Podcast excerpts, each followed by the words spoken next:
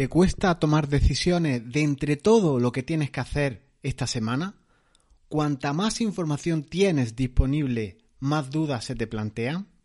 Bienvenidos un viernes más a Escuela de Efectividad, el sitio que persigue que el trabajo no solo sea un medio de vida, sino además un fin en sí mismo, una de las mayores fuentes de significado, de realización, ¿por qué no?, de disfrute. Se puede vivir sin estrés y que éste, cuando aparezca, sea puntual y sea estrés del bueno. En el episodio de hoy, el 224, de 1 de octubre, ya no hemos cargado los tres primeros trimestres del año, ya en el último eh, tramo de este 2021, te voy a contar por qué no me compré un iPad. ¿Y qué tiene esto que ver con este título del podcast, el episodio 224, que habla de cómo delegar pocas tareas a la vez y valiéndonos de nuestra herramienta ClickUp. La delegación es un tema curioso porque hay encargos que cuando los haces a colaboradores, a empleados, uno se hacen casi en piloto automático, al minuto, a las pocas horas, a los pocos minutos, no tardan de verse en las aplicaciones de productividad marcadas como completadas. En cambio, otras tareas, otros proyectos van envejeciendo, siempre parecen tener problemas, se eternizan, engrosan tus listas de tareas e impiden que esos proyectos se cierren con cierta agilidad. Te propongo en este episodio intentar ver qué causas hacen que esos encargos se eternicen y cómo puedes delegar, cómo puedes trabajar con tecnología y sin ella para agilizar estos encargos. Este episodio trata de personas, de cómo saber leer entre líneas para lograr aquello de eh, lo que te propone o delegar con éxito. Comenzamos.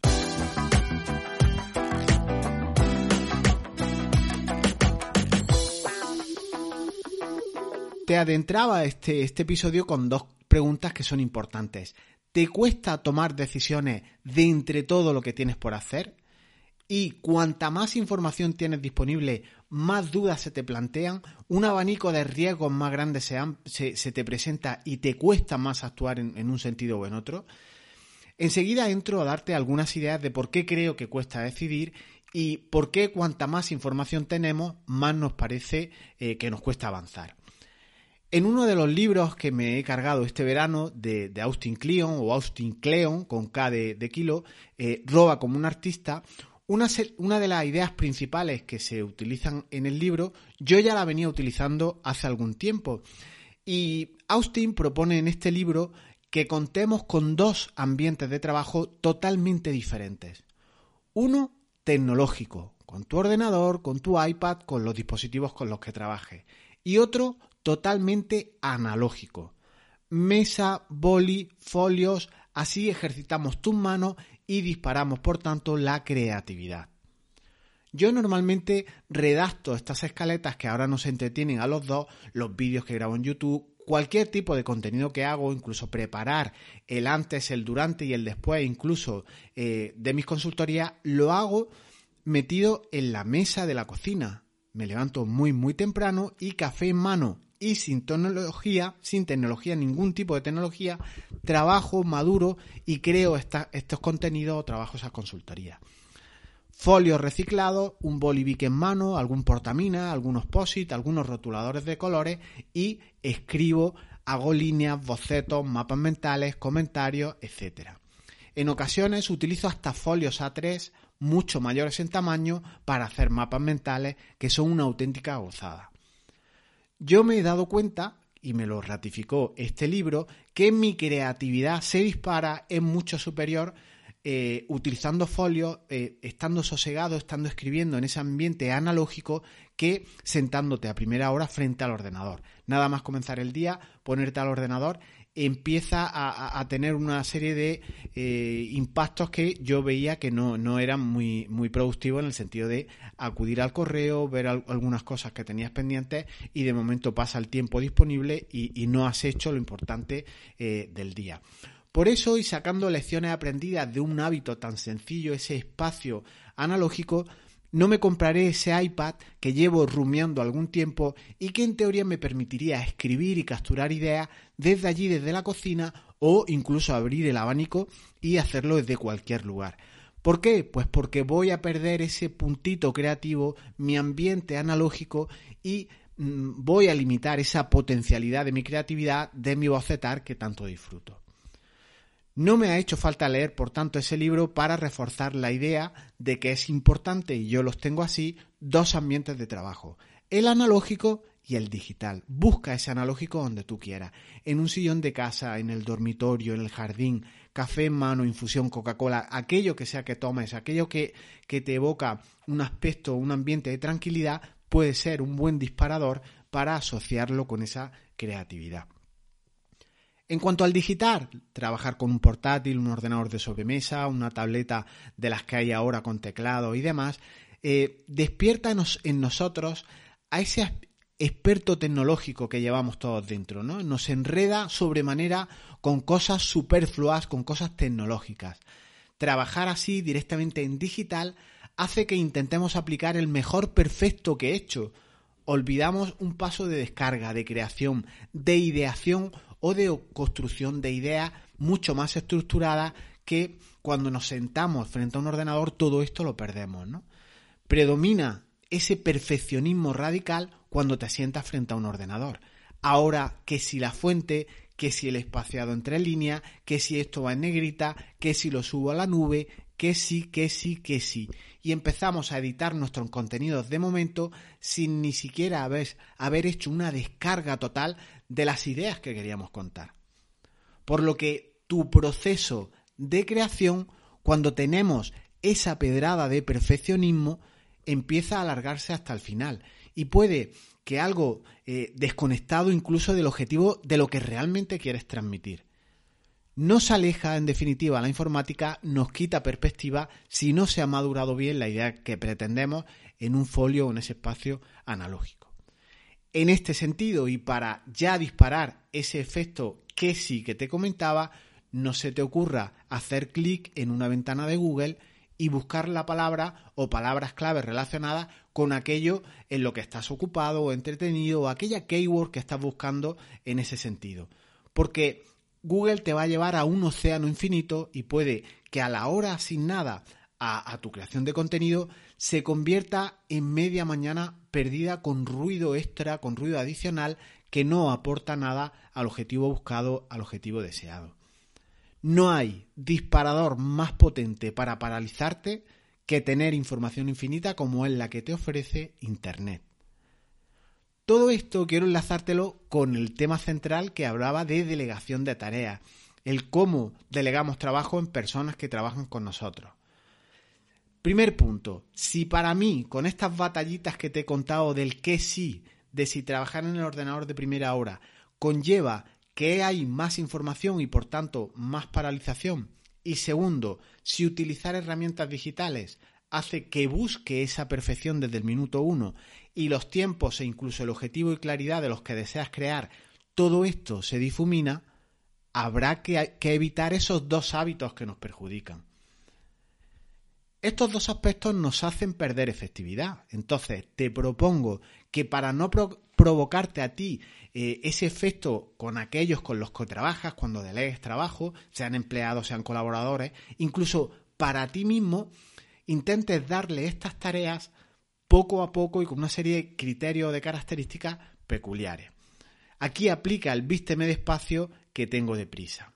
Y yo te planteo un listado, te dejo en las notas de este episodio una captura de pantalla con una larga tarea, con una larga lista de tareas a realizar. En concreto, hay 50 tareas y la persona que recibe un encargo de 50 tareas, naturalmente que se estresa y más si algunas de ellas son de muchas horas.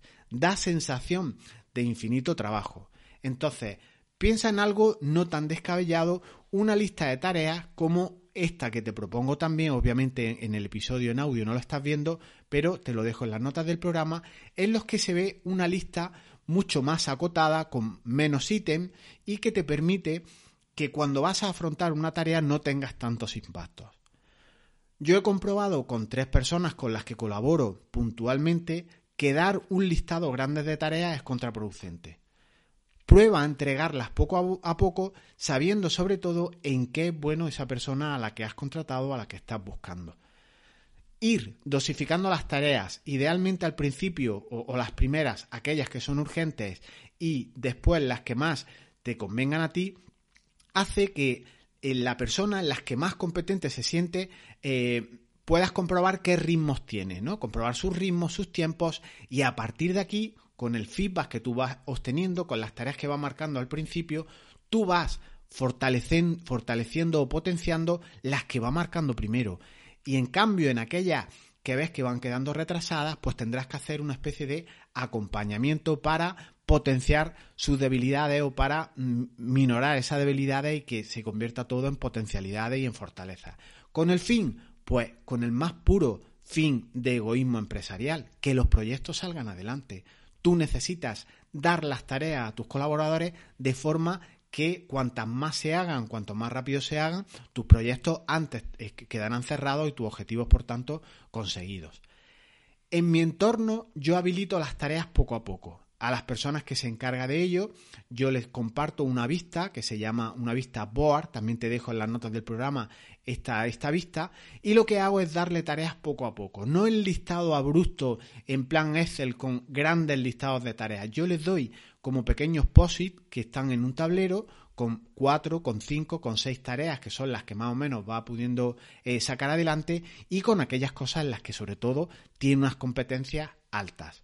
Una visualización como la que estás viendo y te invito a que las veas en la entrada de, esta, de este episodio hace que esa entrega de tareas progresivas, que la tarea justa que tú necesitas que se vaya a gestionar, se haga en el momento concreto y, determinado en base a tu urgencia, a tu impacto.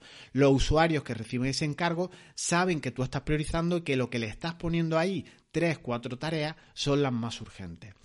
Todo esto aplica el por qué ese exceso de información no siempre es ventajosa. Ver un listado de 60 tareas, incluso esos 60 tareas que tengan PDF, eh, documentación adjunto, vídeo y demás, puede hacernos perdernos en el océano infinito y que procrastinemos por pura protección, por pura lógica, para huir del estrés que nos ocasiona ver 60 tareas de una vez. Entonces, la información que contenga o que acompañen esas tareas debe ser la justa, la necesaria, pero no más. Potenciar aquello que una persona suele tachar primero nos da una información que es oro, es estrategia pura y no, es una información muy buena para saber en qué es bueno, en qué se siente cómodo. Piénsalo en ti, la gente solemos hacer lo que más fácil nos resulta al principio, incluso lo que nos gusta, por lo que conocer de lo que se le va encargando a una persona y que lo hace raudo y veloz es muy importante versus las tareas esas que se van quedando dormidas, que no nos permiten tratar cuestiones importantes que tú necesitas. Entonces, las personas que tengan limitaciones en algunas áreas, les falte formación o lo que delegas no son tareas en sí mismos, sino son tareas disfrazadas de proyectos con entidad suficiente para echar horas y horas de trabajo, debes de limitarlas, debes de hacérselas más digeribles, aplicar, como hemos dicho, el divide y vencerá. Pero fíjate que creo que tiene más posibilidades de triunfar aquellas personas que sean capaces de filtrar, de apartar cuando sea necesario todo el ruido del que disponemos, toda esa información que tenemos a simplemente un clic de ratón. Hacer clic en una página de Google, como te he dicho, o abrir un YouTube y ver cómo se hace tal cosa, nos puede perder en un océano infinito, tanto de tiempo como de conocimiento, como de parálisis por análisis de tanta información. Siempre se ha dicho que el trabajo es vida, que dignifica al hombre, que le aporta salud, y todo eso está bien, salvo que ya tengas un jefe toca pelotas e incluso un empleo en el que sabes que sí que sí, pero no, ¿no? Esa, esa, bueno, eh, es que mientras hago tal cosa o es un empleo temporal o es mientras hago la carrera y estás en un trabajo que no te gusta. En este sentido seguro que ya me entiendes porque eh, todo el mundo ha tenido un trabajo de mientras sí, ¿no? Entonces, aquí aparece esa dicotomía o esa disyuntiva de ¿es el trabajo un medio o es el trabajo un fin? ¿El trabajo es un medio para vivir o el trabajo es un fin en sí mismo y puede ser una de las mayores fuentes de significado, de realización de disfrute de una persona. Aunque a nadie le interese lo que yo pienso, a cada uno le interesa lo que cada uno piensa, te diré que yo no intento sacrificar familia, no intento sacrificar desarrollo personal, me, pago a mí cada día haciendo deporte, comiendo saludable, ayudando a cuantos me rodean, pero trabajar en efectividad, en gestión de equipos, en fomentar el remote, ese trabajo en remoto que está ahora tan de moda, compartir con personas cómo organizarse mejor, eso para mí es una auténtica gozada. Y la vieja discusión no es una disyuntiva de si el trabajo es un medio o es un fin en sí mismo. Para mí aplica la conjunción, la letra Y frente a esa O. Para mí el trabajo es un medio y además un fin en sí mismo. Lo dejamos aquí.